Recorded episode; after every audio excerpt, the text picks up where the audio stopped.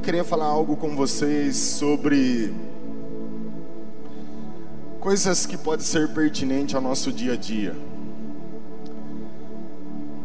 Quando eu fui servir a Jesus e observando por todo esse tempo a caminhada das pessoas, eu percebo que muitas vezes as pessoas têm dificuldade de manter uma linha de constância. Se essa é uma conferência de jovens de 0 a 80 anos, eu penso que para o jovem é um pouco mais difícil porque a oferta do mundo é muito maior do que o que a igreja pode oferecer. No bom sentido, entre aspas, o que, que a igreja tem a oferecer para as pessoas? Deus. Por isso que é tão importante quando você vai em algum lugar estar na presença de Deus. Porque sem ela você não consegue manter as pessoas dentro de um local, reunir elas em algum lugar, se isso não puder satisfazer o coração delas. Por mais que você tente entreter as pessoas, isso pode durar um pouco de tempo. Mas se isso não atingir o coração delas, não vai criar uma base. Então é só uma questão de tempo e elas vão embora. Nessa caminhada eu vi muita coisa acontecer. Sou nascido de novo há 21 anos e eu também vi muitos homens, muitos jovens que começaram comigo eu tinha apenas 17 anos quando tive um encontro com Cristo. Eu tinha pessoas que caminhavam comigo junto, junto de mim. Quando nós íamos à igreja, orávamos junto, meditávamos junto, mas não trilhamos o mesmo caminho. E a pergunta era: por quê? Nós ouvimos as mesmas coisas, participamos dos mesmos cultos, os pastores eram os, os meus pastores eram os pastores deles, mas eles faziam coisas diferentes. Quando você começa a observar esse tipo de coisa, você começa a se preocupar com alguma coisa que pode ser sólido, fundamental para que alguém permaneça e continue na sua carreira. Existe uma carreira para cada um de nós e tudo que você constrói aparente, eles têm que estar solidificado numa base invisível. Porque se o que você faz aparente não for fundamentado em algo real, é só uma questão de tempo e vai cair. Só que hoje, no tempo em que nós vivemos, a nossa geração gosta de ser vista. A internet deu voz para muita gente. O pastor Farley falou aqui na sexta-feira. A internet abriu porta para muita gente. A pergunta é: Deus está aprovando isso? Um dia eu comecei a escrever algumas cartas de ensinamento. Logo quando eu passava tempo a sós com Deus, eu senti no meu coração que eu deveria escrever algumas cartas e sair distribuindo por aí, evangelizando e pregando para as pessoas. Uma irmã de Belo Horizonte chamada Michele Rezende, uma grande mulher de Deus, ela chegou em mim e falou assim: O Senhor disse para você fazer isso? Irmão, como eu estava assim no início da caminhada, eu pensei comigo: por que não faria? Mas eu entendo o que a Michelle estava querendo me dizer aquele dia. Porque por mais que você faça algo bom, se não tiver aprovação divina, isso não resolve. Por mais que você faça algo que Deus você possa imaginar que Deus esteja se agradando disso, se não tiver uma base sólida, é só uma questão de tempo e vai parar, não vai continuar, vai cair. Não tem base, não tem fundamento. Então, eu passei alguns dias perguntando ao Senhor como serviria vocês hoje. E eu confesso a vocês que foi foi passando-se os dias, eu não tinha uma instrução do Espírito sobre o que eu deveria falar aqui nesse dia, nessa, nessa manhã, o que eu estou fazendo aqui hoje. Mas quinta-feira o Espírito do Senhor falou comigo. Quinta-feira. Eu falei, por que, que você faz isso? Cara, eu já estava ficando agoniado. Aí você fala assim, poxa, você podia pregar qualquer coisa. Sim, eu tenho várias mensagens para pregar. Mas não é o que eu quero pregar. É o que o meu pai quer que eu faça, aleluia. E a minha preocupação é, quando começa a levantar questões no sentido de como guardará o jovem puro o seu caminho, observando a sua palavra. Ó, oh, como as pessoas poderiam caminhar numa constância sem que elas pudessem ser puxadas para baixo e ter que viver uma vida de altos e baixos? Porque talvez essa seja a nossa maior dificuldade. E o Senhor disse comigo sobre o que eu deveria servir vocês aqui hoje. Eu queria falar com vocês sobre destruir fortalezas pelo poder da palavra. Sem a gente perceber, a gente acaba sendo atraído por coisas que estão dentro de cada um de nós. E de tempo em tempo parece que nós precisamos dar uma arrependida. Você já percebeu isso? Eu não sei você, eu comecei a construir uma casa. Eu e minha esposa estamos casados há 12 anos, vai para 13. E eu comecei a construir uma casa agora. Irmão, pensa num negócio que dá trabalho. É você ter que lidar com o construtor, o eletricista. Aí eu falava, meu Deus, eu que comprava tudo, eu que ia atrás do material, sabe aquela coisa que assim, não tem ninguém cuidando disso para você, você que tem que ir lá e fazer. Quando eu olhei, eu já estava num ativismo terrível. Aí você dá uma olhadinha para trás assim e fala: Meu Deus, onde tudo ficou? Aí o Senhor diz assim: Volta, para um pouco, se aquieta, dá uma observadinha, dá uma levantada e começa a ver as coisas como elas estão. E eu percebi que sutilmente a gente vai caminhando, as coisas vão acontecendo. Você recebe oferta, você ora, batismo no Espírito Santo, as pessoas estão sendo curadas. A questão é: Deus está aprovando isso? E aí então você descobre que na sutileza do seu pensamento, você acredita que as coisas vão certas pelos resultados que você recebe. Mas você não pode ter uma vida baseada no resultado, porque o dia que ele parar de acontecer, você vai deixar a Jesus. Principalmente o jovem que tem sonhos, que tem expectativa, que tem desejo de fazer um monte de coisa. Como nós podemos entender o que acontece dentro desse campo chamado mente? Rapidinho, eu queria desenhar uma cena aqui. Vem cá, pastor Adriana, esposa, pode vir. Irmão, vem cá você aqui. Sobe aqui comigo, rapidinho. Pode subir os três aqui. Deixa o pastor Adriano aqui. Isso. Dá a mão para esse cara aqui. Você fica aqui, irmã. Olha só. Você é um espírito, tem uma alma e mora num corpo. Ok? Antes de você conhecer a Jesus, esses dois aqui estavam pintando e bordando. Sabe a alma e o corpo? Lascívia, mentira, luxúria, prostituição, tudo o que você fazia antes de Cristo. Esses dois andam de, de mão dada assim, ó. E você não precisa nem estimular eles, porque naturalmente essa natureza é caída, ela faz sozinha, sem você querer. Agora o que, que aconteceu? Essa pessoa aqui, ó, o novo homem, a nova natureza, entrou em cena. Segura aqui. E de certa forma, ela tem que provocar um divórcio aqui, ó. Só que, cara, esses dois aqui se amam, o corpo e a alma, desejos, concupiscência, esse tipo de coisa. Só que esse aqui está aconselhando o tempo todo com, as, com a lei que foi imprimida dentro do coração e da alma. Não faz isso. Mas esse está dizendo, por favor, nós, era, nós dávamos tão bem quando andávamos junto. E essa aqui está dizendo assim, ó, não, você agora é santo.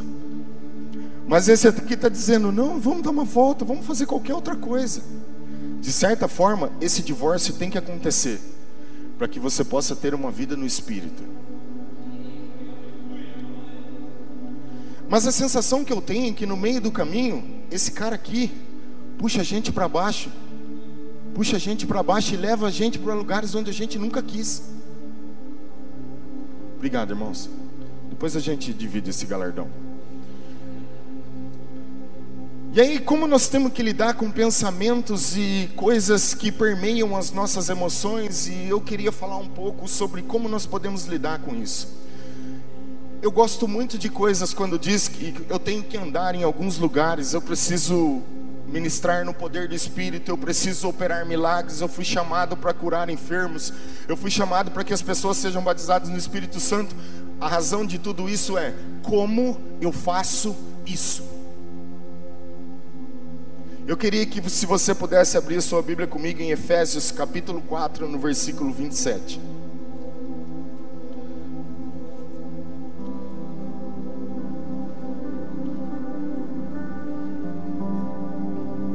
Escute, pondere o que eu vou dizer. Eu não vou exaltar o diabo. Eu vou tentar mostrar a você como ele age. E eu tenho certeza que se você soubesse como Satanás opera na nossa vida, você não lutaria contra isso? Aleluia! Se você soubesse como seu inimigo vem contra você, você simplesmente saberia muito bem como lidar com isso. Irmãos, nesses últimos dias, o que eu mais tenho aconselhado as pessoas, pastor, cair no que? Imoralidade, prostituição, divórcio. É o que mais Satanás tem feito no corpo de Cristo para dividir o corpo e escandalizar o nome de Cristo. Mas eu quero que você entenda um pouco o que nós vamos tentar ministrar aqui hoje, para que você saiba lidar com isso e você tenha ferramentas poderosas para lidar com isso. Aleluia. A minha intenção no meu coração, meu Deus, é que o Espírito do Senhor te ensine de uma forma que possa imprimir isso dentro de você. E você não seja mais aquela pessoa que vai andar em altos e baixos, mas você trace uma linha crescente. Você possa voar em Deus, viver tudo aquilo que Deus projetou em você. Aleluia. Efésios capítulo 4, no verso 27 diz assim: Nem deis lugar ao diabo. Para quem Paulo está escrevendo a carta? Para a igreja. O que, que ele está dizendo? Vocês não devem dar lugar ao diabo. Existe uma razão por que as pessoas dão lugar ao diabo. Por que Paulo exortaria a igreja de Efésios para não dar lugar ao diabo? Porque de certa forma, qualquer coisa que você faça fora daquilo que o mandamento diz, você pode estar dando legalidade e acesso para que ele entre e de certa forma tenha êxito em todo o seu plano contra a nossa vida como cristão. Agora olha comigo o versículo 17. Isto, portanto, digo e no Senhor testifico, que não mais andeis como andam os gentios na vaidade dos seus próprios pensamentos, obscurecidos de entendimento, alheios à vida de Deus por causa da ignorância em que vivem, pela dureza do seu coração, os quais tornando-se os quais, tendo se tornado insensíveis, se entregaram à dissolução para, com avidez, cometerem toda sorte de impureza. Em algumas traduções, imoralidade. Escute, Paulo está dizendo para que nós não andássemos mais na vaidade dos nossos próprios pensamentos, como outrora nós andávamos. O único campo que o inimigo pode operar na vida de alguém está na mente. Ele não é onisciente, ele não é onipresente, ele não é onipotente, ele não sabe de nada que está acontecendo dentro de você.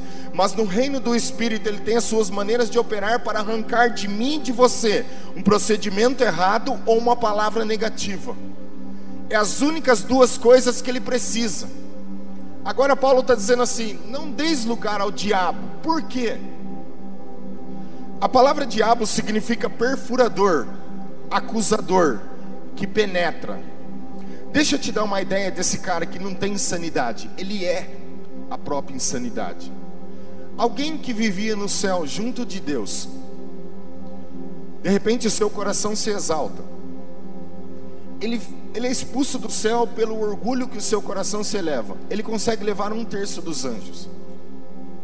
E agora ele chega na terra, ele continua acreditando que ele vai ter êxito no que ele planejou desde a eternidade. Ele continua tentando ser maior do que Deus e fazer com que o seu plano dê certo. Agora, se o diabo conseguiu enganar um terço dos anjos e trazer para ele, o que ele não pode fazer com alguém que não tem Bíblia? O que será que Satanás não pode fazer com alguém que não tem as Escrituras, que não tem a vida no Espírito, que não consegue fluir em Deus, se ele conseguiu enganar seres celestiais? Se você ler Lucas capítulo 4, ele tenta Jesus e no final da tentação diz assim: os anjos vieram servir a Jesus e o diabo deixou para um momento oportuno. O que significa que ele não pararia ali, ele continuaria. Escute, ele é que nem água que vai batendo na rocha, ele vai até perfurar, porque ele não tem insanidade, ele é a própria insanidade. Agora ele teria todo o tempo do mundo para fazer com que as pessoas desistissem da fé, desanimassem da fé e de certa forma pudesse é, envergonhar o nome de Cristo. Ele vem estudando o ser humano há seis mil anos. Ele vem vendo estratégias durante seis mil anos para fazer com que o homem deixe o caminho do Senhor e faça com que Cristo seja envergonhado. Todo objetivo do diabo é escandalizar o nome de Jesus através do procedimento nosso, cristão.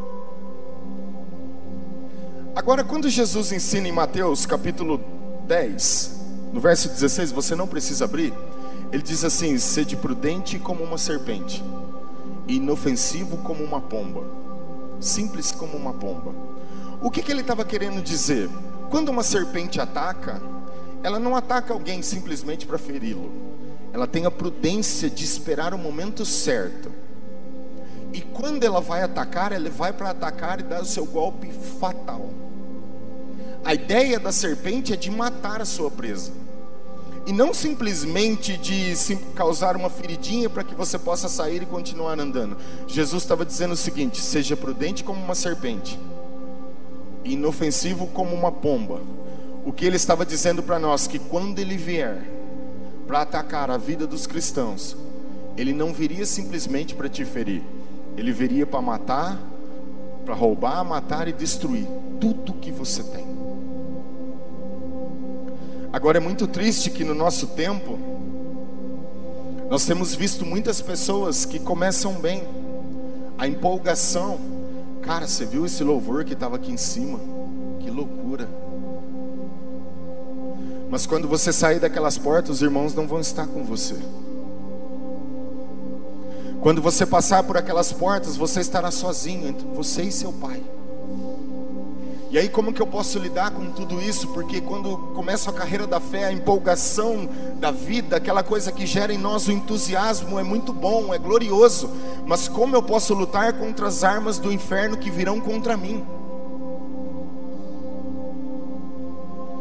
O apóstolo Paulo está dizendo que nós não deveríamos dar lugar ao diabo, e de certa forma ele disse que essa esse, esse, trabalho é nosso, não é de Deus, não é de outra pessoa, é você e eu que temos que tomar cuidado para que isso não aconteça. E eu quero te dizer hoje, nessa manhã, que você não pode lutar contra as armas de uma serpente, ou melhor, do seu inimigo, com uma sabedoria humana. Você precisa de uma sabedoria que vem do alto. Em Tiago capítulo 3 diz assim: A sabedoria, porém, lá do alto é primeiramente pura, depois pacífica, indulgente, tratável, plena de misericórdia e de bons frutos, imparcial e sem fingimento. O que Paulo está nos ensinando é que existe uma maneira de você lidar com tudo isso para que você não caia nas ciladas do seu inimigo. Se Paulo disse no meio da carta de Efésios que nós não deveríamos dar lugar ao diabo, ele não concluiria a carta sem te ensinar como. Escute, no processo de assimilação da palavra, quando você lê as cartas repetidas vezes, o Espírito Santo começa a formar um quadro da revelação que tem por trás daquilo. Nós chamamos isso processo de assimilação. Você lê repetidas vezes, meditação na palavra, e com voz alta você vai ministrando a você mesmo o que as promessas de Deus diz a você. Paulo está pedindo para que a gente não faça isso e ele nos ensina como. Vai comigo para Efésios capítulo 6, versículo 10.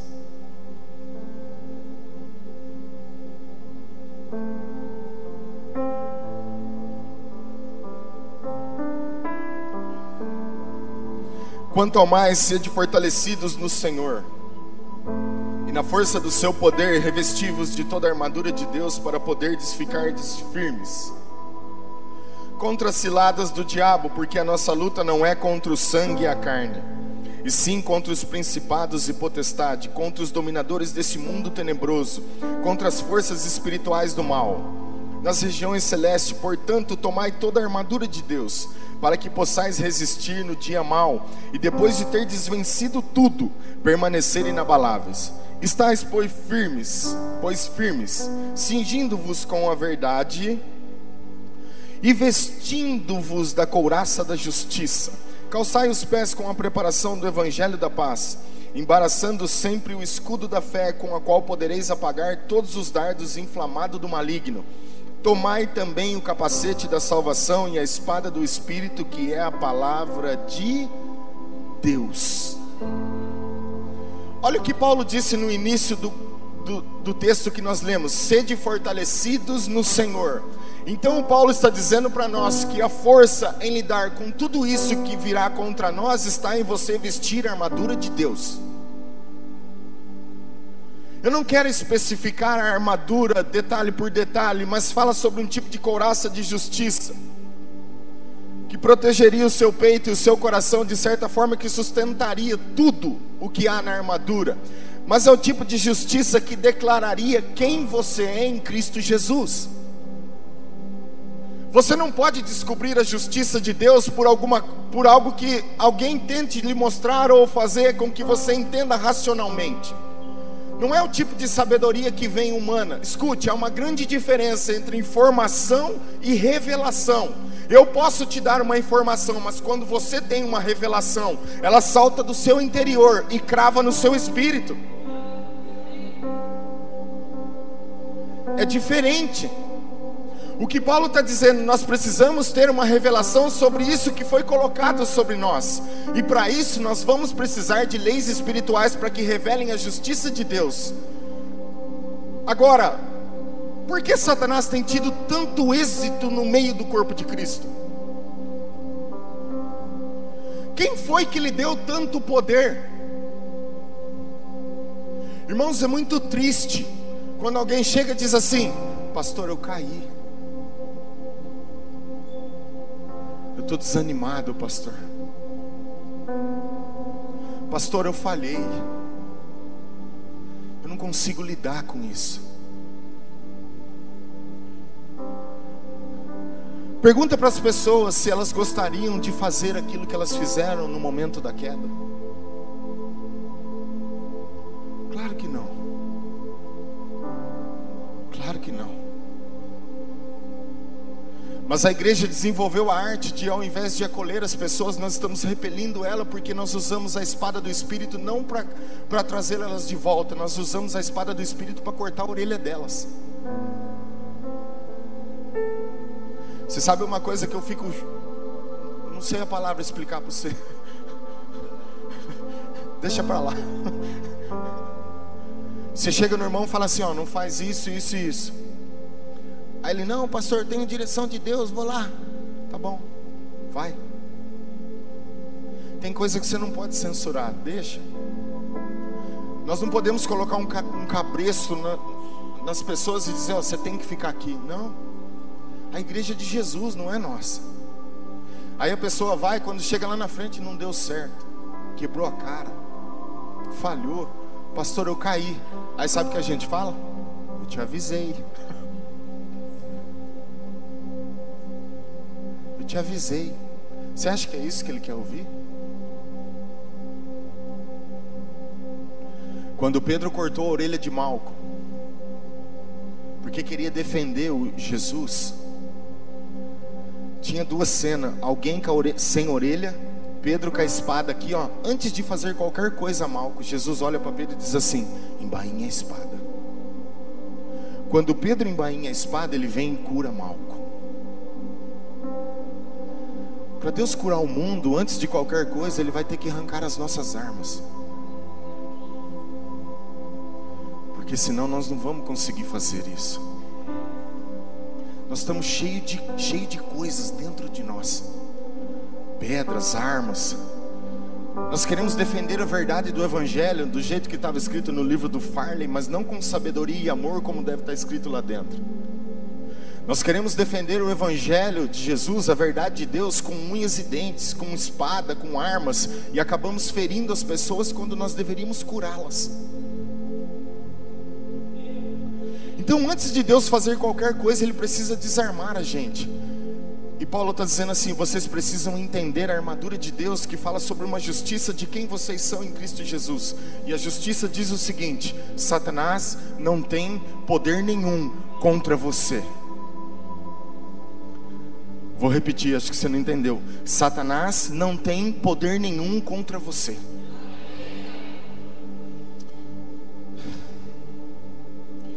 Ele pode encher sua mente de pensamentos e de cuidados dessa vida para que você se torne alguém devorável. Mas se você souber que é, se você conseguir discernir isso, que é sobre os processos de pensamento que se exaltam contra aquilo que Deus está dizendo a você, você consegue lidar muito melhor com isso do que com qualquer outra coisa que você possa fazer. A armadura de Deus, cara, eu não quero entrar nos detalhes, mas eu tenho que falar fala sobre um tipo de sandália que é conhecida como o Evangelho da Paz. Se o diabo encher sua mente de pensamentos e cuidados e preocupações dessa vida, ele vai arrancar as suas sandálias. Fica difícil de caminhar em paz. Fica difícil. Mas existe uma maneira de lidar com tudo isso. Tem que haver uma maneira. Tudo que Satanás quer é confundir a sua mente sobre a justiça do seu Pai.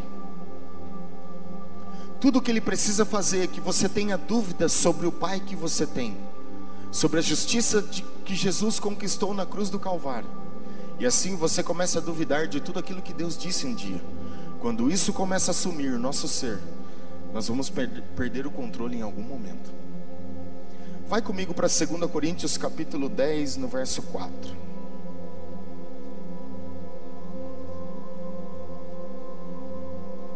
2 Coríntios capítulo 10, no verso 4.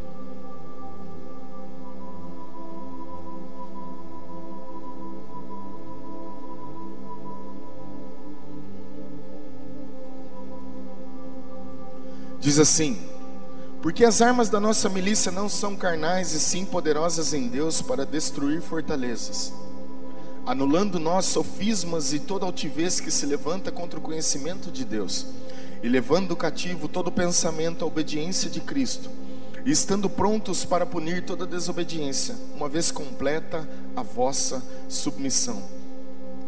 Grande parte do evangelho ou da revelação de Paulo está falando sobre um tipo de renovação na mente. Você não pode servir a Deus e tentar servir a dois reinos, é impossível. Escute, nós vivemos numa cultura que não entende monarquia, onde existe um rei que tem as suas leis e tem os seus súditos, os príncipes, as pessoas que vêm para baixo. Nós temos uma cultura que tem dificuldade de honra. Mas quando ele fala, venha o teu reino, faça-se a sua vontade, você teria que estar disposto a deixar o seu reino para viver o dele. Tem que haver uma mudança de mentalidade.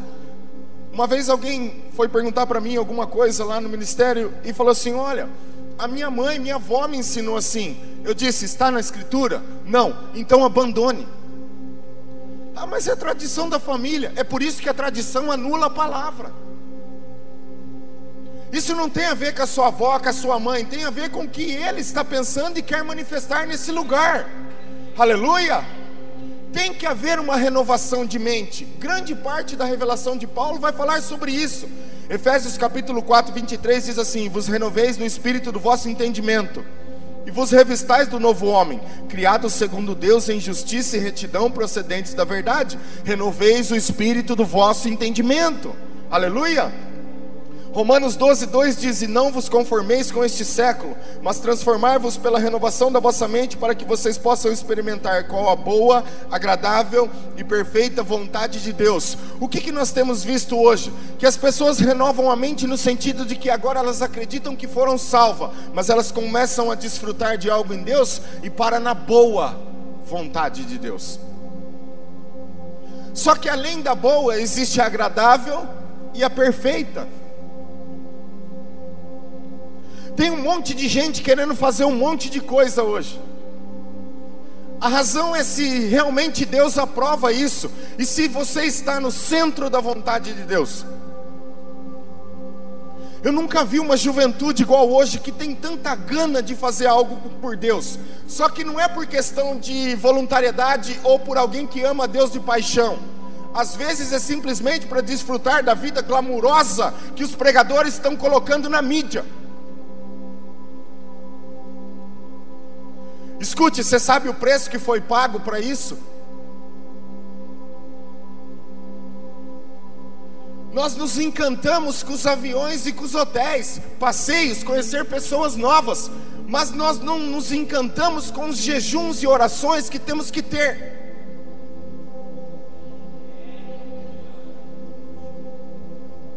Antes de qualquer coisa, nós precisamos ter a aprovação de Deus. A nossa vida é pautada em dois altares, um secreto e um público. Mas o público é a revelação do que aconteceu no secreto. Não adianta querer ter um altar público para que as pessoas vejam a gente quando não se tem aprovação no secreto. Sabe o que Deus, o apóstolo Paulo escreveu para Timóteo um dia? Cara, apresenta-te a Deus como alguém aprovado. O que eu penso de você, o que eu posso dizer de você não importa é o que o seu pai pensa de você.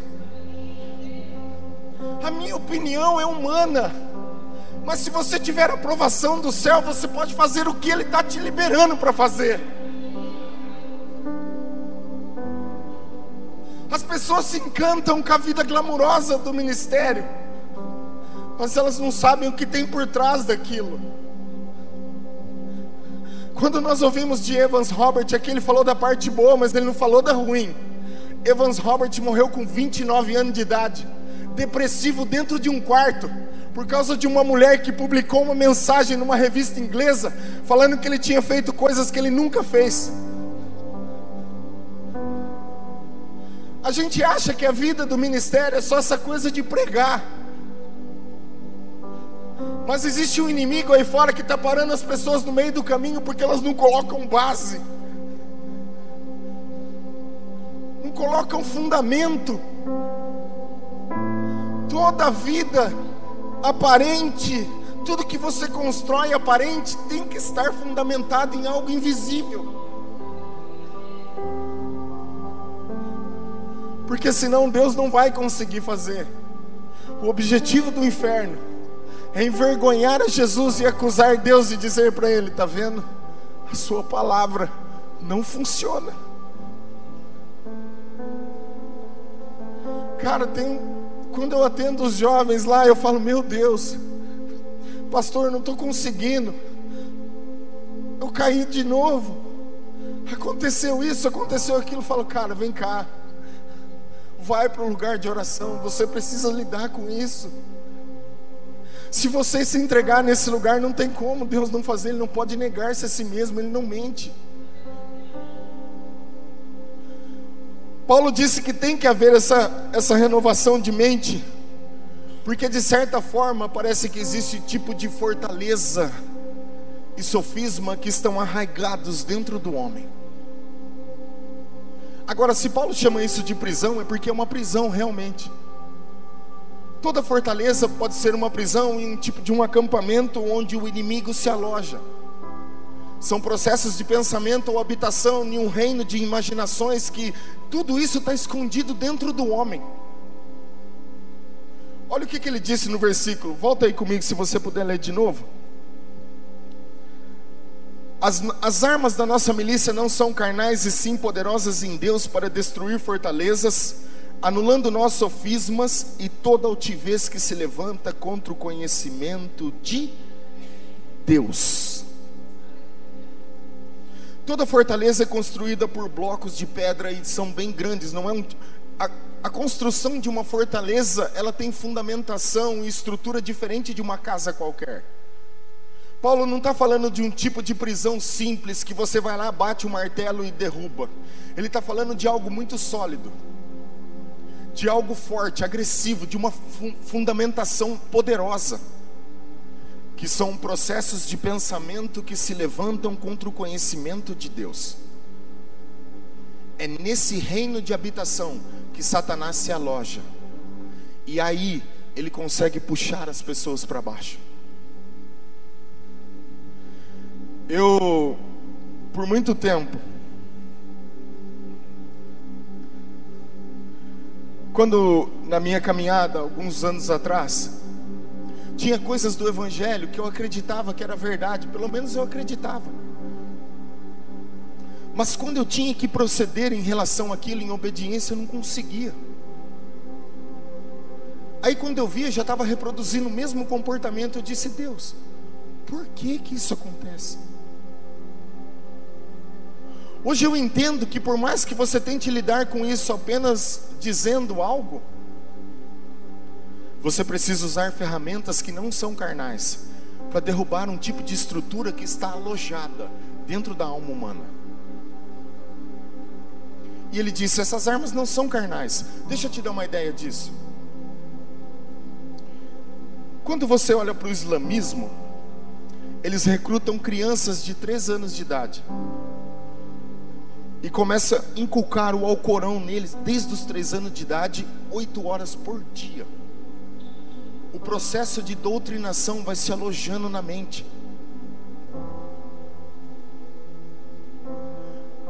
Como que eles crescem? Acreditando que aquilo que eles receberam é a verdade. Por isso que você encontra um Islã disposto a morrer por uma causa. Porque aquilo se tornou uma fortaleza dentro dele e um tipo de prisão, de cadeia, que faz com que ele não consiga sair daquilo. Porque o processo de doutrinação é tão forte, mas tão forte, que ele morre por aquilo.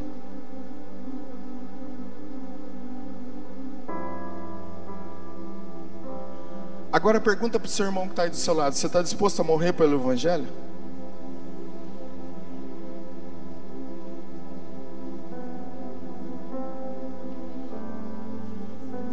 Na primeira adversidade que, que tiver, nós somos os primeiros a sair correndo. Você lembra quando Pedro olhou para Jesus e disse assim: Jesus, eu te amo? Ele acreditava que amava, ele tinha convicção daquilo. Quando Jesus disse assim: Se você, eu vou morrer, eu vou para a cruz do Calvário, em três dias eu vou ressuscitar. Pedro falou: Jamais, eu nunca vou deixar que isso aconteça. Ele estava falando com tanta convicção, mas com tanta convicção que ele acreditava que ele amava. Quando a coisa pegou, irmão, foi o primeiro ou o segundo a sair correndo. Marcos capítulo 14 diz: Todos o abandonaram. Todos. Mas ele acreditava piamente que amava. Quantas coisas você disse para Deus: Deus, eu vou fazer isso, agora eu vou fazer isso. Deus, eu prometo que agora eu vou fazer diferente, eu vou fazer aquilo. Quando você olhou o seu caminho, você falou: Cara, não fiz nada daquilo que eu falei. Eu te pergunto por quê? Porque nessas habitações de imaginações, pensamentos que se levantam contra o conhecimento de Deus e são mais fortes do que a gente, nos puxam para baixo. O que, que você acha da imoralidade? Adultério? Você acha que isso acontece de uma hora para outra?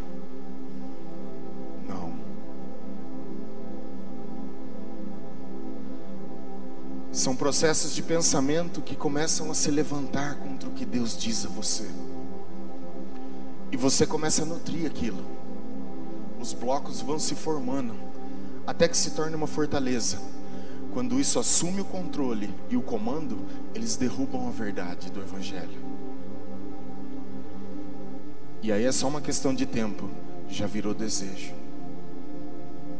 Vai cair. Mas a gente fica entretendo com os pensamentos. Com pensamento errado você não pode entreter, você tem que derrubar. Porque é o único campo onde Satanás trabalha. Não tem outro lugar.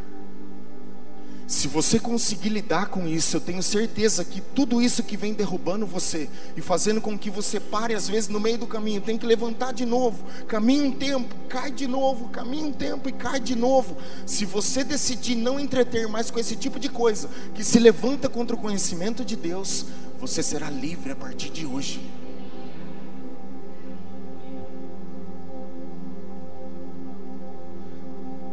Eu fico pensando, qual o objetivo de Satanás fazer tudo isso no meio do corpo? Irmão, o que nós mais temos visto no corpo de Cristo: imoralidade e divórcio, mentira, é o que mais temos visto. Agora, isso não acontece para que a gente acuse as pessoas, não. Ninguém às vezes nunca desejou isso. Mas o objetivo do inferno é fazer com que a gente caia nesse tipo de coisa, para que ele possa envergonhar o nome de Jesus e dizer para ele: a sua palavra não funciona. Quando o jovem cai com a namorada, todo o objetivo do inferno é dizer para Deus: está vendo? Olha os seus filhos. Quando a pessoa mente, quando ela faz coisas porque tem medo de algo, como o Thales pregou aqui hoje, de arrancar o véu e dizer para as pessoas: Cara, eu sou isso, eu preciso de ajuda. Eu preciso de ajuda. É melhor você confessar a tentação do que o pecado, irmão. Sempre foi.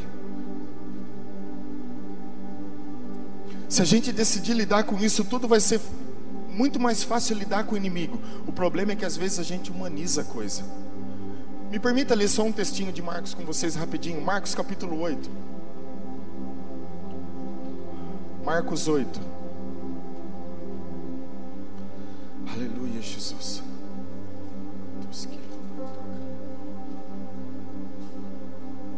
Marcos 8,14 diz assim: Ora, aconteceu que eles se esqueceram de levar pães e no barco não tinham consigo senão um só. Preveniu-os Jesus, dizendo: Vede, guardai-vos do fermento dos fariseus e do fermento de Herodes. E eles discorriam entre si: É que não temos pão? Jesus, percebendo-os, lhes perguntou: Por que discorreis sobre não terdes pão? Ainda não consideraste nem compreendestes? Tendes o coração endurecido?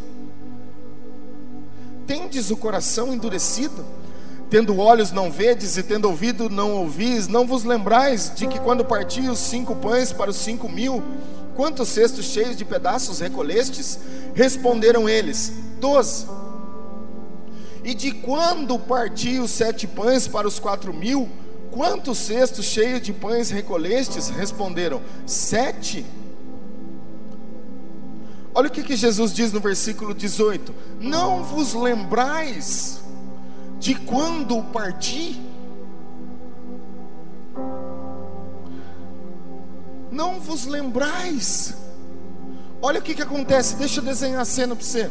O texto anterior fala sobre a multiplicação de pães e peixes. Jesus atravessa, pega o barco e atravessa do outro lado, só que eles esqueceram o cesto cheio lá do lado. Quando eles olham que os pães não vieram, e agora? Começaram a discorrer entre eles. E agora o que, que nós vamos fazer? Jesus olha para eles e diz o seguinte: Ei, toma cuidado com o fermento dos fariseus, que tem Deus como centro, mas ele é impotente, não serve para nada para eles. E o fermento de Herodes, o sistema político que humaniza a coisa, que faz com que você olhe para você ao invés de você olhar para Deus. E agora Jesus está instruindo eles e dizendo o seguinte: toma cuidado com o que vocês pensam.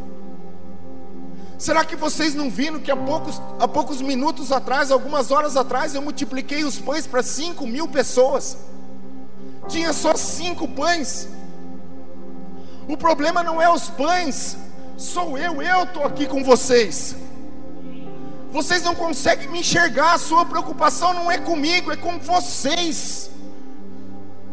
Agora a palavra discorrer no original tem a mesma coisa com imaginações pensamentos que se levantam. O que, que acontece? Quando eles começaram a olhar que não tinha pães, um medo veio sobre eles. E o pensamento que se levanta contra o conhecimento de Deus diz: e agora? Vocês vão passar fome? Oh, mas Jesus estava com eles. Esse é o tipo de pensamento que se exalta contra o conhecimento de Deus. Jesus está dizendo: toma cuidado com o que vocês pensam sou eu que faço. Escute, todo comportamento na vida é baseado em dois procedimentos: ou você procede pelo amor, ou você procede pelo medo. Só que se você partir pelo que você não tem, você já entrou no medo. Se você partir para dar um passo baseado naquilo que você não tem, você já entrou no medo. Mas ele disse: Olha para mim, vocês têm olhos e não veem, ouvidos e não ouvem, os seus corações estão duros. Por quê? Porque vocês humanizam a coisa, vocês só olham para você. Esse é o tipo de pensamento humanista.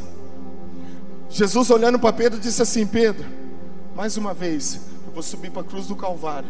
Pedro, não, não, eu nunca deixarei que isso aconteça. Jesus olha para ele e diz assim: Afasta de mim, Satanás, porque os seus pensamentos é centrado na coisa dos homens, é centrado em si mesmo.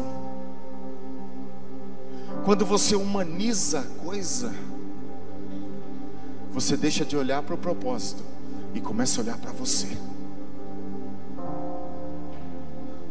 Sabe aquela coisa assim, ó, eu não mereço isso. É o tipo de pensamento que se exalta contra o conhecimento de Deus. Por que você não merece? Não, não mereço sofrer, eu faço tudo certinho. Sério? Jesus não fez? Ele alguma vez disse que você não passaria por isso? Não, ele disse: a vós não é dado somente o crer no Evangelho, mas o padecer por ele. Oh, mas eu estou fazendo tudo certo, por que, que eu estou passando por isso? Não é justo. Esse é o tipo de pensamento que se eleva contra o conhecimento de Deus. Mas ele não disse que estaria com você todos os dias da sua vida? Escute, por que, você acha que Satanás não conseguiu matar Paulo? Porque você não pode matar alguém que já está morto. Paulo disse: Eu não vivo mais para mim, eu morri. A vida que agora vivo, vivo na fé do Filho de Deus, aleluia. Então Paulo estava dizendo o seguinte: vocês podem arrancar os meus membros, mas vocês não podem roubar de mim a revelação que eu recebi. Essa não. Essa não. O que, que Satanás está fazendo no meio do corpo? Em todo o tempo, com dardos inflamados lançando pensamentos que se exaltam contra o conhecimento de Deus. O inferno tem as suas maneiras de exaltar coisas contra coisas que Deus diz. Ele sabe muito bem como fazer isso. E as pessoas têm aderido tudo isso, simplesmente por conta de medo, porque não conseguem lidar com esse tipo de coisa. Sabe qual a diferença sua entre um milionário? é que o milionário continuou, você parou na sua prisão pessoal.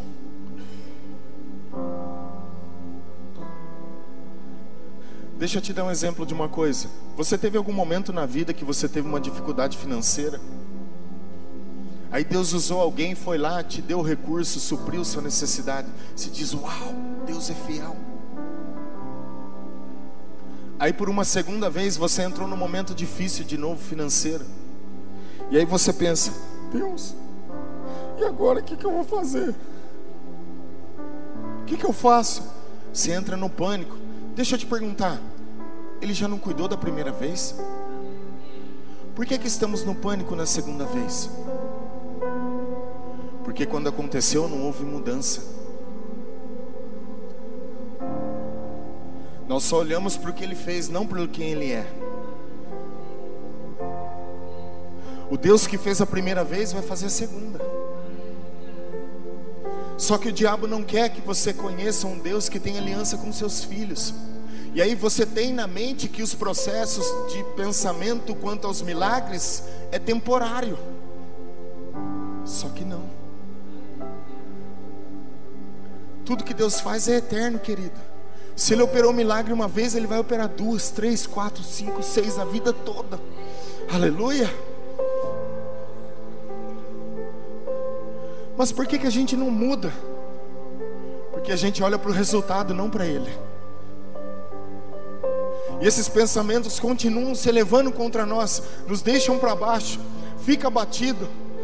A falar, para mim nunca dá certo. Quando eu iniciei no ministério, Eu chegava em casa, às vezes ia atender alguém, dizia: Bem, acho que eu não sou pastor, não. Sabe aquela coisa, pastor? Você tenta fazer a coisa certa, parece que nunca dá certo. Chegava em casa e falava: É, eu acho que eu não sou pastor, não. Eu prego uma coisa, as pessoas fazem outra. O que, que é isso? Aí ela vinha e me jogava para cima, né? Deus te chamou. Você não pode pensar isso. Cara, como é bom ter uma mulher que te joga para cima quando você precisa. 90% do que eu sou hoje é graças a essa mulher que orou por mim. Mas eu chegava em casa e falava: Deus, eu não sou nada disso, eu vou parar. Um dia entendi que não sou eu que faço a obra dentro das pessoas. Eu já sabia disso, mas não sei por que eu pensava daquele jeito. Eu sou apenas um parteiro que faço nascer o procedimento. Eu ajudo a nascer o procedimento, mas quem faz a operação sobrenatural dentro do homem é Deus. E todo o trabalho que nós temos como pregador é ajudar as pessoas a caminhar num lugar onde elas possam se sentir seguras. Irmãos, quando eu meditava nessa palavra, eu fiquei pensando uma coisa. Sabe quantos por cento há de chance de um cara que nasceu no islamismo se converter a Jesus? Um. O sistema de doutrinação é tão forte, mas tão forte. E eu pensei comigo quando eu estava meditando. Eu tenho que dar graças a Deus de ter nascido no Brasil, cara de ter um lugar onde a palavra é liberada. Você pode ter 15 Bíblias. Você pode falar da Bíblia a hora que você quiser. Você pode buscar Deus onde você quiser. Se você colocar um microfone ali na rua, você pode falar de Jesus. Mas 99% do islamismo está condenado ao inferno. E às vezes nós não lidamos com isso. Nós tratamos a Bíblia como um livro comum. E tentamos empurrar com a barriga e dizer: Deus vai fazer, Deus vai fazer. Não, Ele já fez o que tinha que ser feito. O que precisa agora é nos posicionar como filhos de Deus e assumir os lugares onde essa justiça conquistou para nós. Aleluia! Eu ia precisar orar no Espírito, eu ia precisar jejuar, eu ia precisar passar tempo a sós com Deus para que eu pudesse conhecer tudo isso.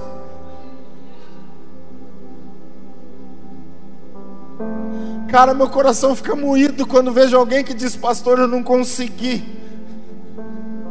Eu sei do que elas estão falando, porque eu também já vivi isso e vivo às vezes em algumas áreas, mas que Deus tem restaurado pelo poder da palavra.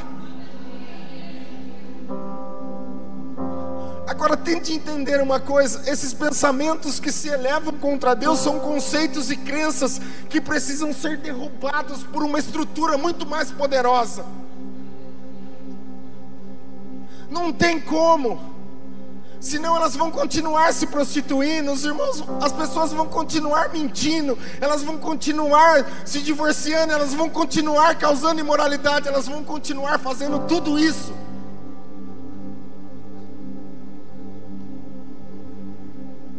Você vê as mensagens de hoje dos púlpitos, não se fala mais de juízo, não se fala mais de inferno, não se fala mais do poder do Espírito Santo como aquele que regenera. Vocês tiveram o privilégio de ouvir isso aqui nesses dias. Agora eu te pergunto, qual foi a mensagem de João no deserto? A igreja que não tinha ar condicionado, não tinha banheiro, não tinha uma cadeira, mas atraía todo mundo de todos os lugares para estar lá. A mensagem de João era: arrependei-vos e crede, porque o Evangelho está aí no meio de vocês.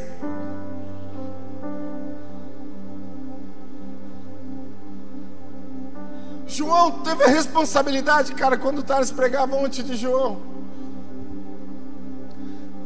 a responsabilidade de uma mudança de aliança tão violenta que eu entendo porque que ele foi morar no, nas montanhas. Escute, filho de um sumo sacerdote, recebe um nome que não é levítico. Qual era a tendência da época, a tradição? O seu filho vai herdar o seu posto, não era isso? O sacerdote pai que transferiu o sacerdócio para o filho e assim ia indo. Mas João parece que quando foi crescendo disse: Pai, eu não. Ah, mas como assim? Porque o que você viu atrás do véu, eu vou manifestar lá fora. O que você via escondido, pai, eu vou anunciar para fora. Ia ficar muito difícil morar num teto de alguém que vivia debaixo da lei, de alguém que ia mostrar algo novo que viria agora para fora.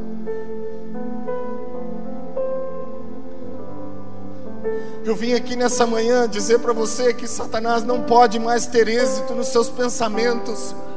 E que você não precisa mais cair, você não precisa mais escorregar, você não precisa mais falhar no meio do caminho, e você pode lidar com isso agora. Pastor, como que eu faço isso? Se você puder, Tiago capítulo 1.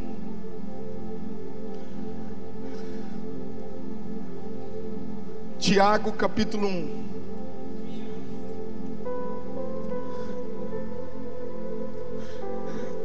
Como é que eu poderia lidar com esse tipo de coisa? Escute, se o Islã, não, o diabo não tem poder de originar nada, ele nunca criou nada, tudo que ele sabe fazer é copiar. A única coisa que ele originou foi a rebelião e o pecado, mais nada, mais nada. O que que Satanás fez? Ele sabia que o processo de doutrinação que Deus usaria para converter o nosso coração funcionaria. Ele fez a mesma coisa. Então presta atenção.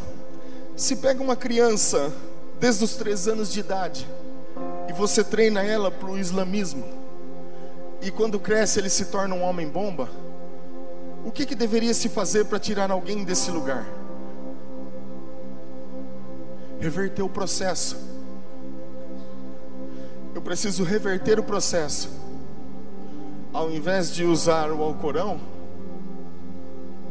use a palavra. Por que, que você acha que Moisés disse em Deuteronômio capítulo 6 ou 9, se eu não me engano? Inculca os mandamentos nos teus filhos, de geração em geração. No processo de assimilação, isso vai saturar o seu ser, até que se torne uma realidade. Você já viu gente que diz tenho fé, mas chega na hora tem dúvida? É isso que acontece. Você sabe que Deus cura, você sabe que Deus salva, mas quando você precisa dela, você tem dúvida. Por quê? Porque isso não saturou o seu ser. Ficou só numa parte da alma, no intelecto. Mas ela se divide em quatro: intelecto, mente, vontade, sentimentos e emoções. Tem que saturar o seu ser. Olha o que diz Tiago, capítulo 1, versículo 17. Aleluia. Toda boa dádiva e todo dom perfeito são lá do alto, descendo do Pai das luzes, em quem não pode existir variação ou sombra de mudança Pois, segundo o seu querer, Ele nos gerou pela palavra da verdade, para que fôssemos como as primícias da sua criatura. Sabeis estas coisas, meus amados irmãos: todo homem, pois, seja pronto para ouvir, tardio para falar, tardio para se irar. Porque a ira do homem não produz a justiça de Deus. Portanto, despojando-vos de toda impureza e acúmulo de maldade. Escute, sabe o que é o acúmulo de maldade? Processos de pensamento que vão se levantando diariamente estruturas de pensamento que vão se exaltando contra aquilo que Deus diz. E você decide nutrir isso. Isso vai acumulando. Quando tomar conta do seu ser, eles vão assumir o comando. E aí então se torna um desejo e derrubam a verdade de Deus. Mas se eu reverter o processo, Ele está dizendo: acolhei com mansidão a palavra em voz implantada que é poderosa para salvar a vossa alma. Tornai-vos, pois, praticante da palavra, e não somente ouvintes, enganando-vos a vós mesmos. Porque se alguém é ouvinte da palavra e não praticante, assemelha-se a um homem que contempla num espelho seu rosto natural. Pois a si mesmo se contempla e retira, e para logo se esquece de como era a sua aparência. Mas aquele que considera atentamente na lei perfeita, lei da liberdade, e nela persevera, não sendo ouvinte negligente, mas operoso praticante, esse será bem-aventurado no que realizar. Escute, que, que eu teria que fazer para derrubar esses blocos de pensamento? Acolha a palavra, jogue os conselhos de Deus para dentro de você. O Espírito Santo vai testemunhá-los dentro de você. Algo vai acontecer. Sabe o que, que acontece? Lembra na criação, quando Deus criava as coisas lá atrás? E disse Deus, e assim se fez. Quando Deus fala, algo acontece.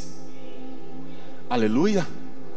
Era assim, ó, Deus dizia e a terra correspondia ao que Deus falava. Ok? Não era assim que dizia? Haja luz. Pum. Deixa eu considerar essa parte da luz especificamente. Quando pensamentos se exaltam contra o conhecimento de Deus, existe uma parte escura dentro de nós que quer derrubar a verdade. É nesses lugares que nós precisamos trazer luz. Então eu pego os conselhos de Deus e começo a jogar dentro de mim. O reino de Deus é semelhante a um homem que jogou uma semente na terra e não sabendo ele como nasceu.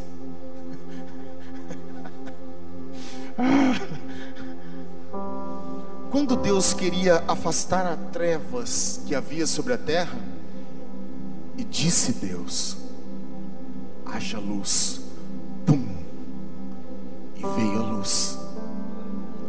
A terra correspondia ao céu. Agora não. Quando você lê as Escrituras em voz alta e joga os conselhos de Deus para dentro de você, agora o céu corresponde à terra. Quando você fala, Deus vai e faz. Tudo que você precisa é pegar esses conselhos e jogar para dentro de você. Como assim, Alano? E disse Deus: haja luz, e as trevas se foram. Olha comigo rapidinho em João, Evangelho de João, capítulo 1, só para você entender isso. Evangelho de João, capítulo 1.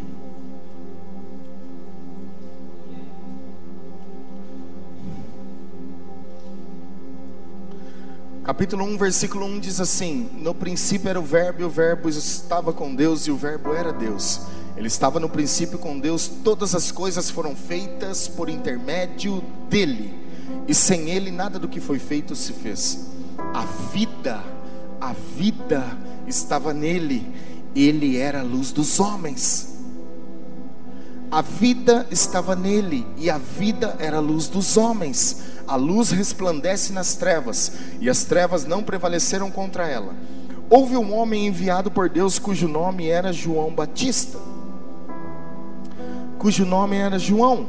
Versículo 8. Ele não era luz, mas veio para que testificasse da luz, a saber, a verdadeira luz que vinda ao mundo ilumina a todo homem. O que, que eu preciso fazer?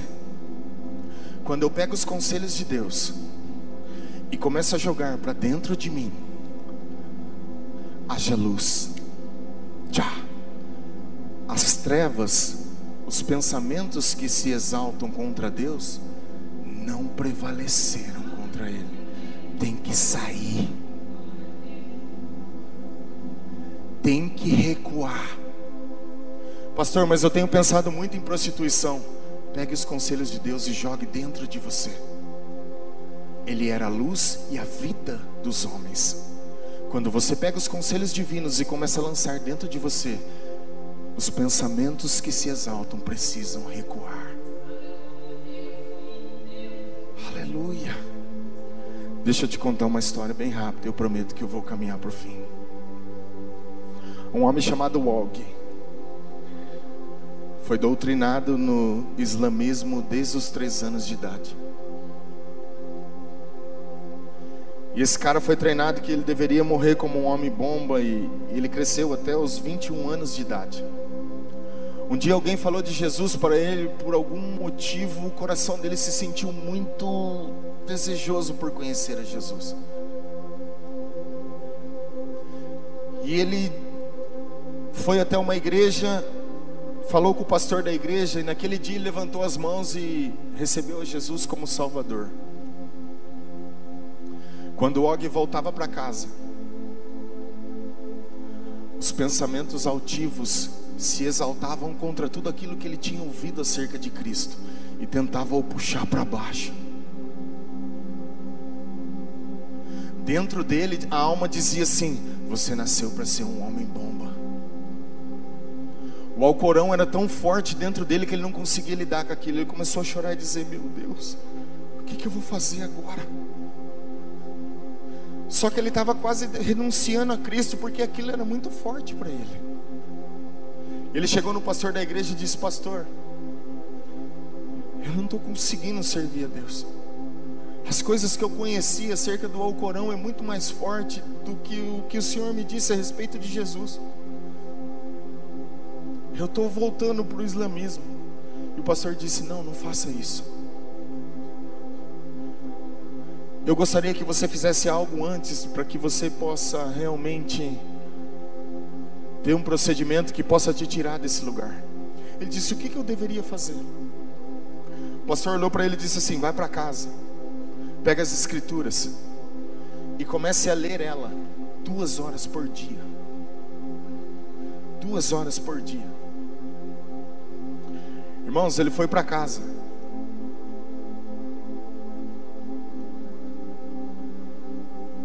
E ele leu o primeiro dia duas horas. Mas os pensamentos eram tão fortes que parece que não teve efeito. Sabe como você toma uma dose de um remédio e não resolve? Você fala assim, eu precisava de uma dose maior. Esse cara percebeu que aquilo não daria certo. No outro dia, ele começou a ler as Escrituras. E ele fez sucessivamente. Depois de duas semanas, ele procurou o pastor. Falou, pastor, eu estou fazendo aquilo que você me disse. Ele disse, como você está se sentindo? Eu estou conseguindo lidar, mas ainda é muito forte. O pastor disse, continua.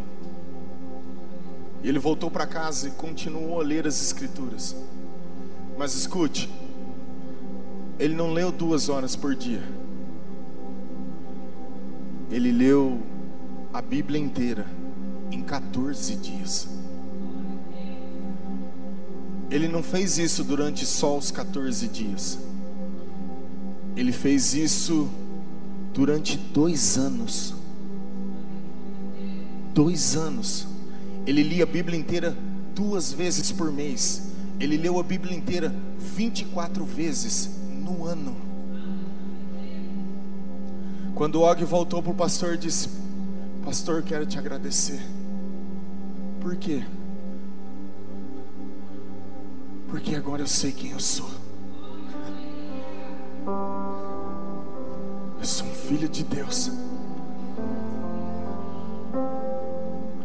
Eu não preciso mais viver a vida que eu vivia.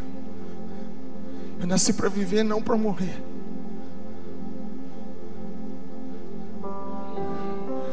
Ele simplesmente jogou os conselhos de Deus para dentro dele e foi derrubando os pensamentos que se exaltavam contra Deus, até que aquilo saturasse o seu ser. Ele se tornou tudo aquilo que as Escrituras diziam que ele era. Sabe por que a juventude não se santifica? Falta Bíblia. Nós nos alimentamos dos cultos, como um celular que você põe na tomada, dá mais uma carga e quando você vai, dá para aguentar uma semana. Mas quando a gente tem que lidar com pensamentos que se elevam contra Deus, a gente acaba se submetendo a eles. E aí quando a queda vem, a gente fala: "Meu Deus, por que eu fiz isso?" Eu vim aqui nessa manhã dizer para você, você não nasceu para se lambuzar. Você não nasceu para ser puxado para baixo constantemente. Você nasceu para ser um filho e uma filha de Deus, para exaltar o nome de Jesus e ser alguém relevante no lugar onde você vive. Meu coração tem se movido de muita compaixão, porque eu sei o que as pessoas estão vivendo nesse tempo e às vezes eu consigo entender o que se passa dentro delas. Mas se tem muito pouca instrução sobre como lidar com esse tipo de coisa. Escute, é tão simples quanto o que você ouviu aqui. Pegue as Escrituras e jogue dentro do seu espírito. Faça isso mesmo que você não entenda nada. Caso contrário, nós vamos ferir o coração de Deus. É tudo que Satanás deseja, machucar Deus. Dizer para Deus que a palavra dele não funciona. Mas ele é a vida e a luz dos homens. Eu vim dizer nessa manhã para você que você não precisa mais ceder a esses pensamentos. Que você seja livre definitivamente. Seja liberto de coisas que te prendem para baixo e que às vezes te deixa batido. Você nasceu vencedor, você não luta para ganhar uma vitória que já foi conquistada. Ela é sua. Aleluia. Eu queria que você ficasse de pé comigo nesse instante.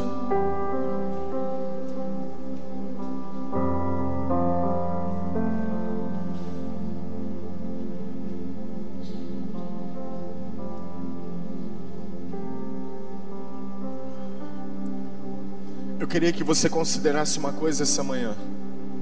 Nós recebemos tantas coisas boas nesses dias.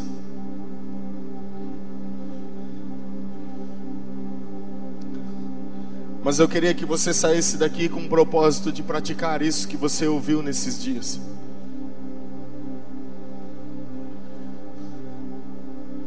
Que você falasse com Jesus. Eu não vou chamar você para vir aqui na frente. Eu não sinto no meu espírito de fazer isso, mas eu queria que aí no seu lugar você falasse com Jesus que você assumiria um compromisso de passar pelo menos um tempo do seu dia em cima das Escrituras. Para que você fortaleça o seu espírito. Escute, nós não vamos ser alguém relevante se isso aqui não tiver efeito dentro de nós.